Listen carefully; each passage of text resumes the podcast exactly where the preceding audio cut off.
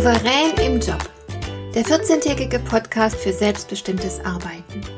Ich heiße Marion Lemper-Püchlau und in meiner Sendung geht es um mehr Souveränität am Arbeitsplatz.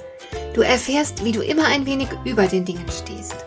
So kannst du deine Ziele erreichen, du bewahrst dir deine Selbstachtung und du ziehst mehr Befriedigung aus deiner Arbeit. Lass dich inspirieren und mach das Beste aus jedem Arbeitstag.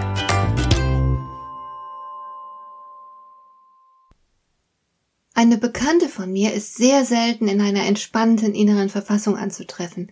Sie ist Angestellte und hat einen Job, der sie ganz und gar fordert. Dabei hat sie keineswegs eine Rolle als Führungskraft. Aber es ist ihr extrem wichtig, ihre Arbeit so gut wie möglich zu machen und gar niemanden zu enttäuschen oder hängen zu lassen. Wenn also beispielsweise mal Kollegen krank sind, dann macht meine Bekannte deren Job kurzerhand mit. Die Arbeit muss ja schließlich erledigt werden, denkt sie sich, und wenn sie Kunden im Geschäft hat, deren Ansprüche und Bedürftigkeit geradezu neurotisch sind, so lässt sich meine Bekannte freundlich und rückhaltlos auf diese Kunden ein. Natürlich weiß inzwischen das ganze Team Bescheid, dass man meine Bekannte ganz wunderbar vor jeden x-beliebigen Karren spannen kann. Man muss ihr nur vermitteln, wie sehr sie gebraucht wird, und schon arbeitet sie bis zum Umfallen. Ist das tüchtig und souverän? Natürlich nicht. Diese Frage ist rhetorischer Natur. Sich ausnutzen und ausbeuten zu lassen, unfähig zu sein, sich zu schützen, ist ganz sicher nicht souverän. Menschen, die das in der beschriebenen Weise mit sich machen lassen, die haben in aller Regel ein großes Selbstwertproblem. Entweder brauchen sie das Gefühl, unentbehrlich zu sein, oder aber sie wagen es nicht, sich abzugrenzen, denn sie fürchten, dass sie dann die Sympathie und den Respekt ihrer Umgebung verlieren werden. Ein anderes Beispiel, das mir in diesem Zusammenhang einfällt, ist eine meiner Schwestern. Sie hat als Fachärztin für Allgemeinmedizin einige Zeit in einer Gemeinschaftspraxis gearbeitet und ihre Tätigkeit dort endete schließlich mit einem ausgewachsenen Burnout. Warum? Weil sie einfach nicht ertragen konnte, wie das Gesundheitssystem mit Menschen umgeht. In einer allgemeinärztlichen Praxis gibt es immer viele ältere Patienten. Die haben dann nicht nur eine einzige Krankheit, sondern oftmals gleich mehrere, also zum Beispiel Diabetes und eine Herzschwäche oder Bluthochdruck und Arthrose und Schlafstörungen und so weiter. Um solch einen Patienten gewissenhaft zu betreuen, braucht ein Facharzt Zeit. Und genau die gesteht einem die Krankenkasse nicht zu. Du müsstest also als Arzt deinen Patienten mit Multimorbidität in Rekordzeit durch die Konsultation jagen, weil dir die Kasse eine längere Konsultationszeit nicht bezahlt. Ganz egal, wie dringend du dich einem Patienten widmen müsstest. Also hat meine Schwester ihr Bestes gegeben, um auch Patienten mit mehreren Krankheitsbildern in Rekordzeit umfassend zu betreuen. Es gehört zu ihrem Selbstverständnis als Ärztin, dass sie doch zur Stelle ist, wo sie gebraucht wird. In diesem Fall kam ihr Anspruch jedoch der Quadratur des Kreises nahe, ein Ding der Unmöglichkeit. Und daran ist meine Schwester schließlich auch gescheitert. Sie hat für ihr übermenschliches Engagement mit einem heftigen Burnout bezahlt. Anders als beim Beispiel meiner Bekannten hatte der Mangel an Selbstfürsorge bei meiner Schwester ein ganz anderes Motiv. Die individuellen Werte passten nicht zu denen des Systems. Meine Schwester hat deswegen versucht, gegen das System zu arbeiten. Sie wollte helfen, wo das System keine angemessene Hilfe erlaubt. Tatsächlich kann aber ein Fehler, der auf Systemebene besteht, auch nur auf Systemebene behoben werden. Inzwischen hat meine Schwester das auch eingesehen und hat sich einen neuen Job gesucht, einen, bei dem die eigenen Werte um einiges kompatibler mit denen des Systems sind. Sie arbeitet immer noch sehr viel, passt aber nun besser auf sich auf. Es gibt also unterschiedliche Gründe, warum Menschen sich bei der Arbeit selbst aus dem Blick verlieren und nicht mehr auf sich acht geben. Sie lassen sich verheizen, sie geben sich auf, ruinieren ihre Gesundheit. Für was genau? Das muss jeder für sich selbst herausfinden. Aber welches Motiv auch immer dahinter stecken mag, souverän ist das nicht. Es adelt niemanden, wenn er Tag für Tag zulässt, dass er als Person völlig hinter seinen Funktionen verschwindet und sich schadet. Was also tun? Die Antwort kann nur lauten, dass wir gut auf uns acht geben sollten. Achtsamkeit bewahrt uns davor, uns selbst in der Arbeit völlig zu verlieren, sodass wir uns am Ende wirklich schaden.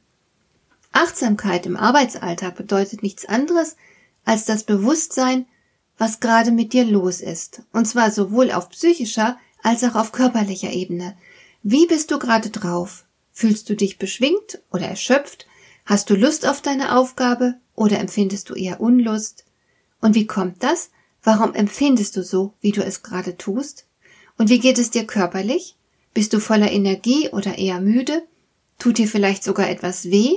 Hast du einen gesunden Appetit oder vergisst du völlig, dass du schon seit etlichen Stunden nichts mehr gegessen oder getrunken hast?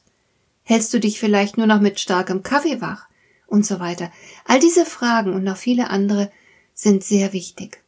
Du solltest so oft wie möglich auf deine Befindlichkeit achten, denn nur dann kannst du dir auch etwas Gutes tun. Nur dann bist du überhaupt in der Lage, Selbstfürsorge zu betreiben. Nur dann weißt du, was du brauchst, damit es dir gut geht. Und es sollte dir gut gehen. Denn letzten Endes bist du nicht weniger wichtig als all die Menschen um dich herum. Die Kollegen beispielsweise, mit denen du arbeitest, deine Vorgesetzten oder auch deine Kunden, deine Leistung ist eine Tauschware. Du gibst etwas, du bekommst etwas. Dass du dich als Person aufopfern und womöglich zerstören lassen sollst, ist in keinem mir bekannten Tauschvertrag festgehalten. Kein Arbeitsvertrag sieht vor, dass du dich als Person zu vernachlässigen und aufzugeben hast. Wenn du es dennoch tust, ist das allein deine Verantwortung. Und es ist, wie gesagt, keinesfalls souverän, in die Selbstaufgabe reinzuschlittern. Was wäre also zu tun?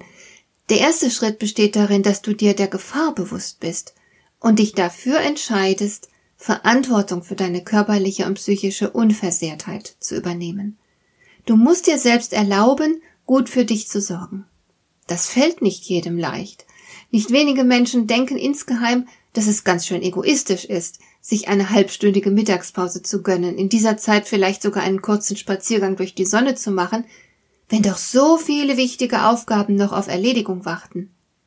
Tatsächlich kannst du aber nur von größtmöglichem Nutzen sein, wenn du dich pflegst und auf deine Bedürfnisse achtest. Du nutzt anderen am meisten, wenn du deine Leistungsfähigkeit erhältst. Wenn du beispielsweise einen echten Burnout erleidest, kann es passieren, dass du monatelang ausfällst. In dieser Zeit kannst du für andere Menschen gar keinen Nutzen schaffen. Dann bleiben alle deine Aufgaben liegen oder andere müssen sich damit belasten. Das wäre also ganz sicher keine Lösung. So oder so holen sich dein Körper und deine Seele, was sie brauchen.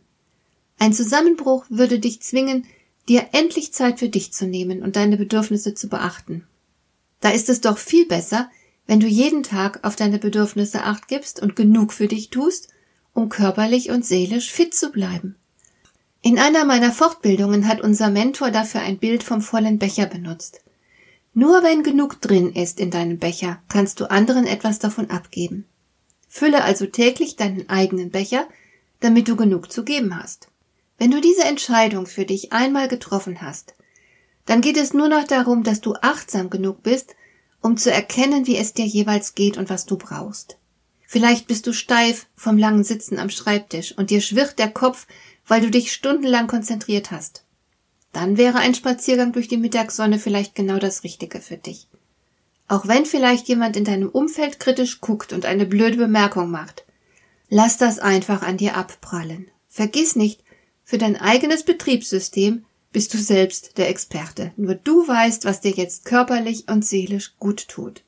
Gerade wenn du leistungsfähig bleiben und anderen Menschen mit deiner Leistung dienen willst, musst du deine Bedürfnisse ernst nehmen. Schuldgefühle sind hier völlig fehl am Platz. Ich denke dabei manchmal an eine ältere Dame. Sie war mit einem der beiden besten Freunde meines Vaters verheiratet. Die Familie besaß und betrieb ein eigenes großes Kaufhaus. Alle Familienmitglieder, auch die erwachsenen Kinder, haben sehr hart gearbeitet. Bei einem Fest habe ich diese ältere Dame getroffen und ich weiß noch, wie sie mir erzählt hat, wie viel Arbeit ihr Garten macht. Ich habe sie dann gefragt, ob sich die Arbeit denn lohnt und ob der Garten auch schön sei. Sie hat das sofort bejaht, hat von ihren blühenden Apfelbäumen erzählt und von der Schönheit ihres Gartens geschwärmt. Und ich habe sie gefragt, ob sie oft darin sitzt und einfach nur die Schönheit genießt. Und da hat sie mir gesagt, sie würde niemals in ihrem Garten sitzen und zu genießen. Sie geht in den Garten, um dort zu arbeiten, ausschließlich. Denn es wäre nicht in Ordnung, einfach nur still den Garten zu genießen, darin zu sitzen und nichts zu tun, während ihr Mann und ihre Söhne so hart in der Firma arbeiten. Das hat mich ehrlich gesagt geschockt. Ich finde es nicht nur bedenklich, wenn man sich sozusagen aus Prinzip keine Ruhe gönnen kann, sondern auch sehr traurig, weil man sich damit selbst um so viel Lebensqualität bringt. Ich halte viel von Pflichtbewusstsein, aber wenig von Freudlosigkeit und zwanghaftem Verzicht. Wer nicht genießt, kann sehr schnell ungenießbar werden. Also bitte, keine Schuldgefühle, wenn du etwas für dich selbst tust. Es steht dir zu, und du bist anschließend nur umso fitter, um etwas für andere tun zu können. Erschöpfte oder gar griesgrämige Menschen bieten der Welt weit weniger Nutzen als ausgeruhte und gut gelaunte Menschen. Und wir brauchen einfach unsere kleinen Auszeiten, um uns ausreichend schützen zu können vor den Herausforderungen der Welt. Wir brauchen Schutz vor Überlastungen, auch vor Reizüberflutungen, auch vor der enormen Komplexität der modernen Lebensweise. Darum empfinden immer mehr Menschen eine Sehnsucht nach einer Auszeit. Sie müssen einfach mal mit sich selbst allein sein. Sie wollen die Welt mal eine Weile loswerden, sich endlich wieder ungestört fühlen können, in Kontakt mit sich selbst kommen, eine Verbindung mit sich selbst herstellen, statt sich im Alltagsgeschehen selbst zu verlieren. Diese Sehnsucht bewusst wahrnehmen zu können und sich die nötige Auszeit zuzugestehen, und zwar ohne lange Rechtfertigungen, das ist Souveränität. Man muss es ja nicht gleich so extrem anstellen wie beispielsweise Dr. Nico Röhnpagel, der tatsächlich zwölf Tage lang in einem dunklen Raum verschwunden ist, ein sogenannter Darkroom Retreat Aufenthalt. Zwölf Tage ohne jegliches Licht und ohne irgendwelche Geräusche. Vollkommen allein mit sich selbst, ohne irgendeine Form von Ablenkung. Eine interessante Erfahrung, aber für gewöhnlich wird es durchaus reichen, den besagten Spaziergang zu machen und ein paar echte Pausen in die Arbeit einzubauen. Hat dir der heutige Impuls gefallen? Dann kannst du jetzt zwei Dinge tun. Du kannst mir eine Nachricht schicken mit einer Frage, zu der du gerne hier im Podcast eine Antwort hättest. Du erreichst mich unter info@lemper-püchlau.de. Und du kannst eine Bewertung bei iTunes abgeben, damit diese Sendung für andere Interessierte sichtbarer wird. Schön, dass du mir zugehört hast. Bis zum nächsten Mal eine gute Zeit für dich.